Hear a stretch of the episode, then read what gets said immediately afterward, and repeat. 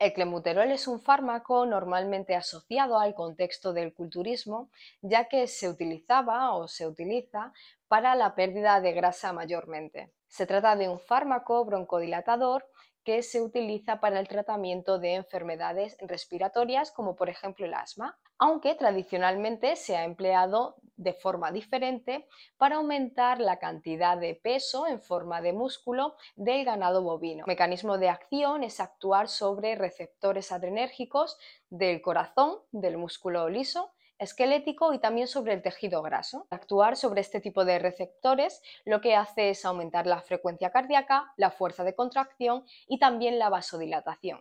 A nivel molecular se ha visto que induce la síntesis proteica activando el complejo emetor. Hay que tener en cuenta que cuando hablamos de culturismo cualquier tipo de fármaco se emplea en dosis excesivas. Por tanto, las consecuencias del abuso de este tipo de fármaco conlleva a taquicardia y problemas derivados a nivel cardíaco.